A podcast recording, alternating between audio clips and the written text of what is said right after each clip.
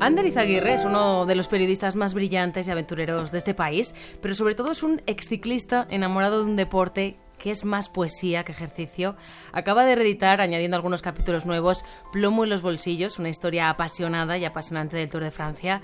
Ander, muy buenas tardes. Hola, buenas tardes. Encantada de saludarte. Igualmente. Bueno, hay una cosa que tienen que saber todos los oyentes y es que cuando empiece la próxima edición del Tour de Francia, el próximo 30 de junio creo que comienza, después de haber leído este libro, lo vamos a ver con otros ojos, ¿no?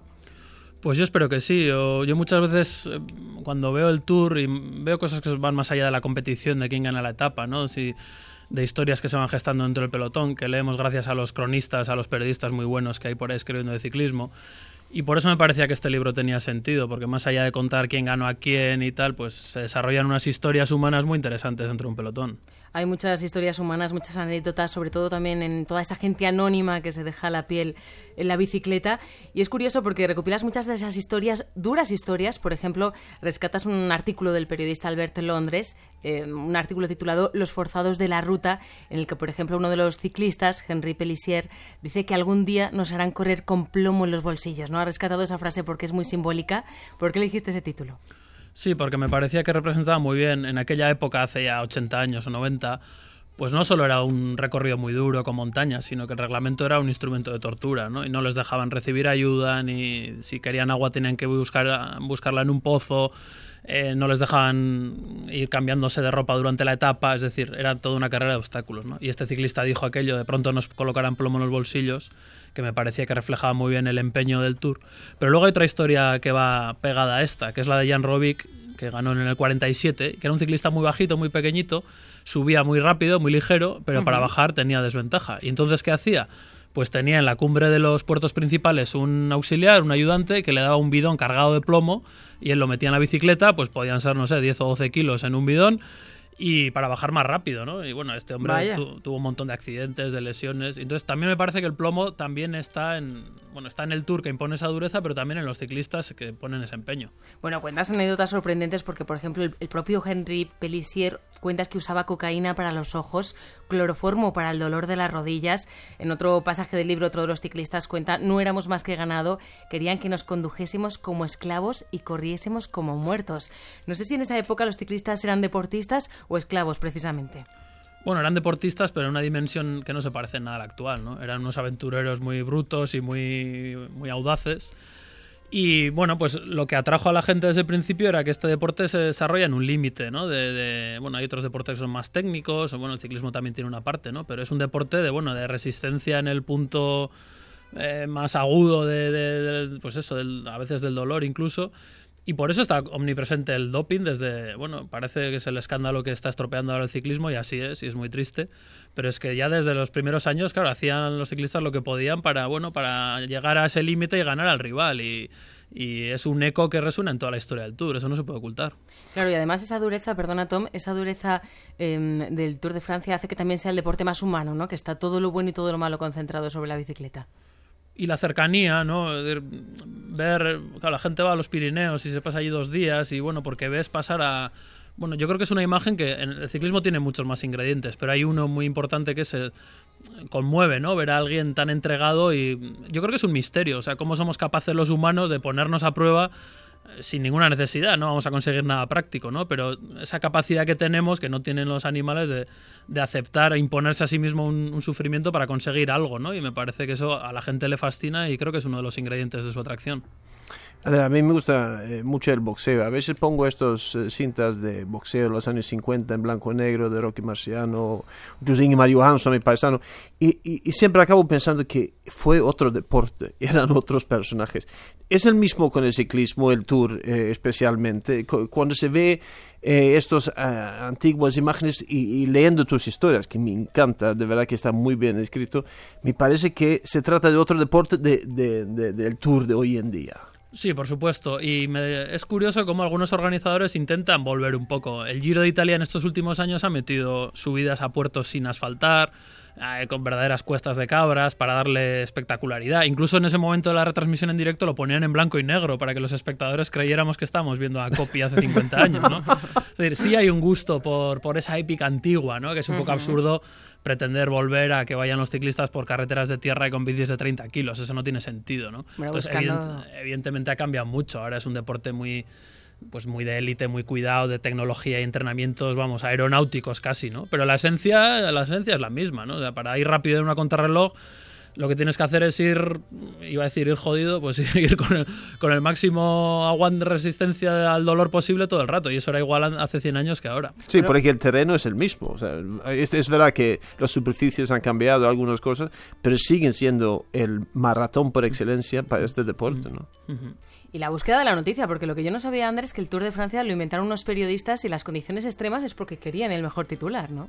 Sí, yo voy a barrer para casa. Yo también soy periodista y creo que si el tour ha funcionado, esa fórmula es porque la inventaron unos periodistas. Eh, querían vender más periódicos que la competencia. Era una época en la que se empezaban a vender bicis, los anunciantes metían dinero y un periódico organizaba grandes carreras, la París-Brest-París, la París-Roubaix y entonces al periódico de la competencia, a Loto, se le ocurrió hacer una vuelta por etapas. Y me parece que dieron con la clave porque, y de hecho es la prueba más conocida del ciclismo 100 años después, y otras lo han imitado, el concepto de vuelta por etapas, porque es como una narración clásica, ¿no? Es una narración por entregas, por etapas, que tiene sus protagonistas y sus antagonistas, que tiene sus momentos de ritmo más relajado, un día no pasa nada, al día siguiente todo se pone patas arriba, hay subtramas. Yo creo que al final compusieron una especie de gran guion que todos los años se renueva con protagonistas distintos. Gran guion con protagonistas que tienen algo de masoquistas o no.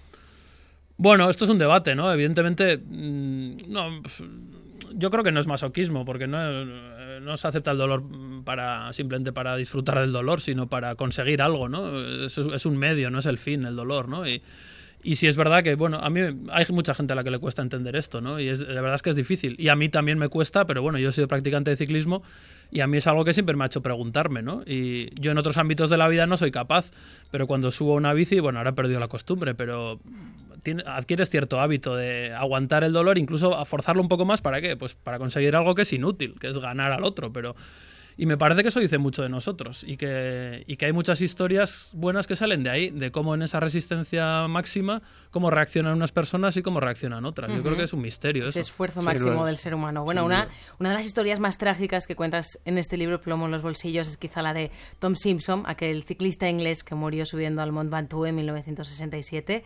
Es un capítulo que se llama 40 pedaladas y que realmente, Ander, pone los pelos de punta, ¿no? Sí, es que es un caso extremo, porque, es, bueno, sí, de vez en cuando muere algún ciclista porque se cae en una bajada, ¿no? O en un sprint.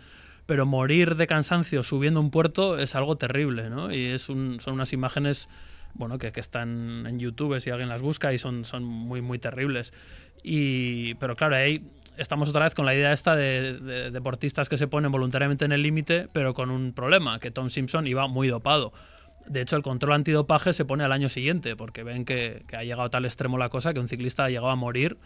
¿Por qué? Pues porque su cuerpo, él había hecho trampa y su cuerpo tiraba más allá de lo que hubiera sido un límite normal, ¿no? Y reventó de, reventó de cansancio y reventó... Y hay, hay unos testimonios muy emocionantes de su mecánico que iba detrás de él en el coche y que acaba diciendo, sí, pues estaba el dopaje, estaba el calor, pero lo que la droga que mató a Tom Simpson fue Tom Simpson, ¿no? Su, su, su, codicia, ¿no? Su ambición por ganar ese tour como fuera y bueno, sí. El mismo, ¿no? Vamos a recuperar, si te parece, la voz de alguno de esos héroes de la montaña. El primer español en ganar el Tour de Francia fue Federico Martín Bamontes, el Águila de Toledo, en 1951, un héroe para el régimen de Franco.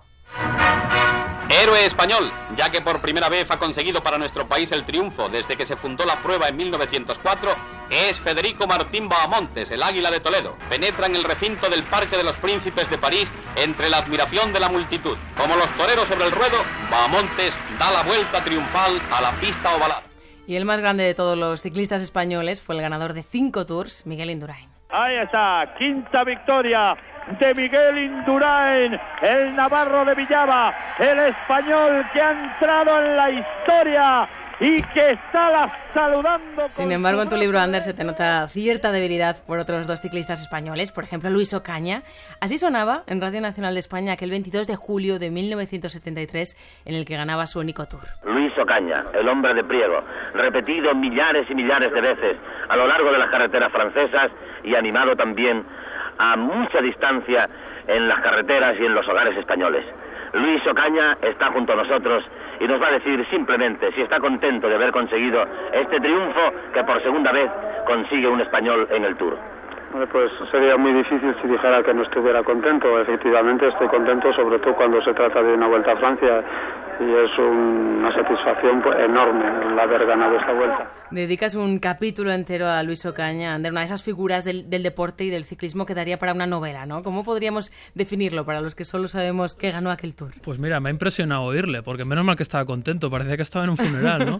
Y yo hago un paréntesis, el primer recuerdo que tengo me llevó mi padre al Tour con nueve años, ganó Perico Delgado su primera etapa me encontré con él después en el coche y le pedí que me firmara un autógrafo y el recuerdo que yo tengo es que estaba tan serio y tan... Entonces esto me impresiona, ¿no? Alguien que ha conseguido un éxito tan grande, pero claro, a, costa de algo muy bastante duro, ¿no? Sin mucha alegría, tal vez como se lo tomaba como un trabajo, ¿no? Como una responsabilidad. Sí, y luego, claro, me, me cuadra este tono de Ocaña con su historia. Es un ciclista muy dramático, ¿no? Eh, bueno, de hecho tuvo una vida muy desgarrada, con muchos problemas, se acabó suicidando y en el Tour también lo hacía todo a lo grande, ¿no? Fue el único que machacó a Eddie Merckx, que era el gran campeón de, la historia del Tour. Y después de machacar a Eddie Merckx, pues tuvo una caída terrible en un descenso, persiguiendo precisamente a Merckx debajo de un diluvio. Eh, ganó el Tour un año que Merckx no participó y eso a él le enfadó tanto porque él quería ganar a Merckx claro. Que hubo una etapa alpina, eh, él tenía el Tour bastante controlado, pero decidió, decir, yo voy a ganar a todos, voy a ganar hasta el Tour, ¿no? Y atacó de salida con cinco puertos por delante, se fue él solo, hizo, bueno, pues eh, era constantemente una lucha a lo grande, ¿no? Este era un hombre muy, muy trágico, muy de grandes, de, pues de grandes tragedias, ¿no? Y, y sí, Grandes tragedias en su vida, de hecho cuentas una en el libro, curiosa sin duda, que Ocaña se hizo ciclista porque su jefe de la carpintería en la que trabajaba le insultó y él le lanzó un hacha, ¿esto es cierto? Bueno, eso se cuenta, pues supongo que sería así, no lo sé, él tenía un carácter muy fuerte, ¿no? Era, bueno, era una familia española migrante a Francia, él de hecho pues se crió y, vivió en Francia y era un hombre pues como dividido, ¿no? Era, en Francia era español, en español era medio francés, eh, sí, pues era el que iba a ganar a Eddie pero luego siempre pues tenía caídas muy terribles o se hundía. Y sí, luego después de retirarse, pues tuvo, le dio por disputar rallies y tuvo un accidente muy grave, perdió un ojo. Cuentan que, tenía una colección de coches de lujo y que las limpiaba con los maillots amarillos que había ganado en el Tour, ¿no? O sea, una cosa como muy disparatada y un personaje de verdad. De verdad que es un personaje interesante. Sí, desde luego. Y vamos a escuchar una última voz, la voz de ese héroe que te hizo ir con nueve años a ver en directo el primer Tour de Francia, Perico Delgado. Al auténtico apoteosis del segoviano, la verdad es que amigos, se nos que quiebra la voz cuando vemos a un español moviéndose a la altura de la élite internacional. Bueno, Perico Delgado, un ciclista diferente, campeón del Tour de 1988 y un tipo under que conseguía levantar a la gente del asiento, ¿no? Tenía un carisma especial en la bicicleta. Sí, hacía cosas, pues eso, muchas veces no, no cuenta solo la victoria, ¿no? Sino incluso la manera de perder. Recordamos quizá más el tour que perdió Perico porque llegó tarde a la salida, que eso es algo que no ha hecho nadie en toda la historia del tour, despistarse, llegar tarde a la primera contrarreloj, siendo el máximo favorito. Es decir, hacía cosas también muy llamativas, ¿no? Y era un, era un ciclista muy explosivo, con un demarraje en, en la montaña pues muy eléctrico, ¿no? Que, que luego hemos querido ver en Contador o en otros corredores, ¿no? Y que realmente nos, pues nos emociona y nos pone de pie. Y bueno, pues él también un año ganó el Tour, pero siempre, pues una vez lo perdía por los pelos, otra vez se le moría, se le moría la madre y se retiraba, otro día llegaba tarde, siempre daba juego, ¿no? O sea, con Perico siempre había algo a punto de pasar, ¿no? Era una especie de genio despistado, ¿no? Y bueno, eso nos, nos fascinaba mucho. Grandes héroes, sin duda. Y también dedicas en este, en este libro un capítulo una oda a la derrota, ¿no? Porque no sé si la derrota en el ciclismo debería valorarse aún más que en cualquier otro deporte. Bueno, tampoco me gusta cuando se habla de la oda, en fin, cuando se elogia la derrota y despreciando un poco a los campeones, ¿no? Que es algo que les pasó a Anquetil a Indurain, por ejemplo, que eran grandes campeones, pero bueno, la gente prefería más a los sufridos, ¿no? Y es un poco injusto. Pero sí es verdad que en estos últimos años, con tanto escándalo, tanto dopaje y tal, pasa un fenómeno curioso, que eh, termina el Tour en París, vemos a un ciclista de amarillo y no estamos muy seguros de si dentro de unos meses va a seguir siéndolo, ¿no? Y yo cuando escribí, actualicé el capítulo de los últimos años, pues me da cierta pereza. Y decía, bueno, en las victorias no nos fiamos tanto ahora, entonces habrá que buscar, hay historias muy buenas en las derrotas. Hay, a mí me encantó el tour que perdió contado el año pasado, más que los que ganó, ¿no? Fue mucho más, más interesante, más heroico, más, más espectacular. Y luego hay especialistas en la derrota, como Van Sevenant, que, que protagoniza las últimas páginas del libro, y es un belga que quedó último tres años seguidos y eso era una marca histórica, ¿no? Hasta el punto que en la última etapa de su último tour él se quedó atrás queriendo se descolgó porque el penúltimo se había descolgado para intentar perder más tiempo que él y quitarle el último puesto. Entonces llegaron los dos ciclistas pues casi sin pedalear y él entró a la historia del Tour pedaleando lo más despacio posible, que es otra manera imprevista de... Bueno, entonces yo veía que el Tour sigue dando buenas historias, aunque quizá no estén en las victorias hoy en día. Desde luego. Y a veces la esencia de un deporte está también en ellos que querían, pero no podían. ¿no? Sí, sí. Esas derrotas. Bueno, Plomo en los bolsillos, un interesantísimo libro sobre la historia del Tour de Francia con todas sus historias y sus anécdotas. Ander Izaguirre, ha sido un placer. Desde luego veremos el Tour con otros ojos, ¿eh? te lo aseguro. Muchísimas gracias Me ha encantado estar. el libro, Ander. Enhorabuena. Pues, pues lo agradezco mucho. Un saludo. Hasta luego, un Adiós. saludo.